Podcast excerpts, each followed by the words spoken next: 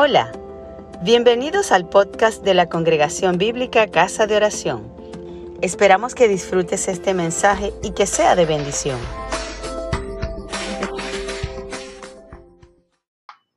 Vamos a tener una breve reflexión de la palabra del Señor en el Evangelio según San Mateo, capítulo 27, versos 51 al 60. Mateo 27, 51 al 60. Leemos la palabra en el nombre del Padre, del Hijo. El velo del templo se rasgó en dos, de arriba abajo, y la tierra tembló y las rocas se partieron. Y se abrieron los sepulcros y muchos cuerpos de santos que habían dormido se levantaron. Y saliendo de los sepulcros después de la resurrección de él, vinieron a la santa ciudad y aparecieron a muchos. El centurión y los que estaban con él guardando a Jesús, visto el terremoto y las cosas que habían sido hechas, temieron en gran manera y dijeron, verdaderamente, este era Hijo de Dios. Estaban allí muchas mujeres mirando de lejos, las cuales habían seguido a Jesús desde Galilea sirviéndole entre las cuales estaba María Magdalena, María, madre de Jacobo y de José, y la madre de los hijos de Zebedeo. Cuando llegó la noche, vino un hombre rico de Arimatea, llamado José, que también había sido discípulo de Jesús. Este fue a Pilato y pidió el cuerpo de Jesús. Entonces Pilato mandó que se diese el cuerpo. Y tomando José el cuerpo, lo envolvió en una sábana limpia y lo puso en su sepulcro nuevo que había labrado en la peña, después de hacer rodar una gran piedra a la entrada del sepulcro, se fue. Amén. Amén. Hemos estado en las últimas semanas poco a poco leyendo porciones del Evangelio porque queremos nuestra vida como discípulos de Jesús.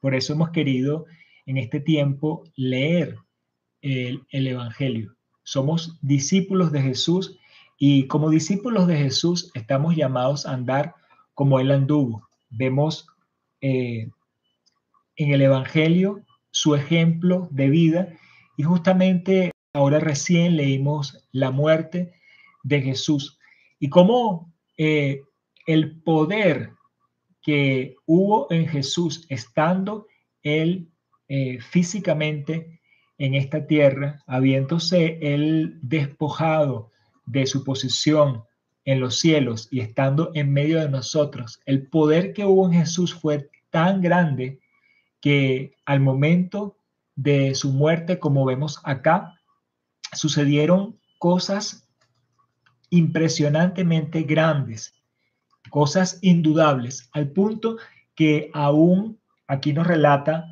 que el centurión que estaba custodiándole en la cruz dijo verdaderamente este era el Hijo de Dios. Así nuestro Dios Jesús, ya ahora resucitado, sigue haciendo cosas grandes, sigue haciendo cosas maravillosas. Su Espíritu Santo está en nosotros para hacer esas cosas grandes y maravillosas. Y un símbolo que está acá es el hecho de que el velo del templo se rasgó. En este evangelio no nos lo explica, pero en pasajes paralelos nos explica que esto es al rasgarse el velo del templo, pues la presencia del el Señor o, el, o lo que podemos entender del contexto neotestamentario. La presencia del Señor dejó de estar reservada allá al lugar santísimo en el templo y al rasgarse pues llega a todos nosotros. Así la presencia de Dios se ha derramado sobre todos los que creemos en Él a partir de ese momento, haciéndonos como describe eh, tanto Pedro como el autor a los hebreos o como Juan en el Apocalipsis, haciéndonos para nosotros sacerdotes del Señor. Tenemos ese privilegio de ser un reino de sacerdotes para el Señor. Entre las señales también que nos describe acá es el hecho que en su muerte muchos santos que ya habían sido sepultados volvieron a la vida. Qué maravilloso poder en Jesús, que aún muriendo, eh, resucitó a todas estas personas las cuales se presentaron luego de la resurrección de Jesús, dando eh, evidencia del el gran poder del Señor. Y aún el Señor sigue obrando y aún el Señor puede hacer estas cosas. Creemos, por supuesto, en la resurrección final, donde todos nosotros, en un abrir y cerrar de ojos, los que estamos vivos, iremos a la presencia del Señor y los que hayan dormido con el Señor serán también levantados e iremos a la presencia del Señor. Pero aún el Señor sigue haciendo milagros y aún en este tiempo el Señor sigue levantando personas que eh, han perdido su vida, han pasado de esta vida, pero el Señor milagrosamente, por su gran poder que sigue operando, lo ha hecho. Y hay testimonios múltiples, incluso testimonios recientes registrados eh, en libros documentados que en efecto ese Señor que nosotros creemos que estuvo allí en, esa, en ese tiempo eh, mesiánico del Evangelio es el mismo ayer, hoy siempre y sigue obrando en estos días todavía. Vemos acá también algo interesante en esta palabra, que es la diversidad de personas que seguían al Señor y entre las cuales estaban mujeres. Y ha sido maravilloso porque la iglesia cristiana desde entonces hasta ahora ha sido muy caracterizada por la participación de la mujer, algo completamente diferente a lo que era eh, la tradición judía a lo que es la tradición en general en el mundo y en muchas religiones.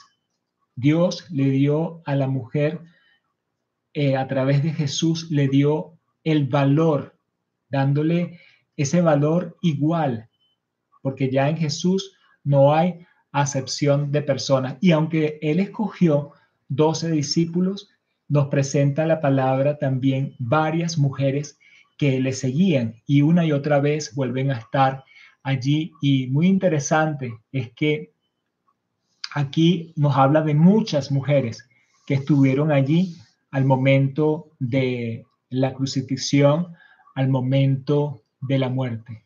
Perseveraron.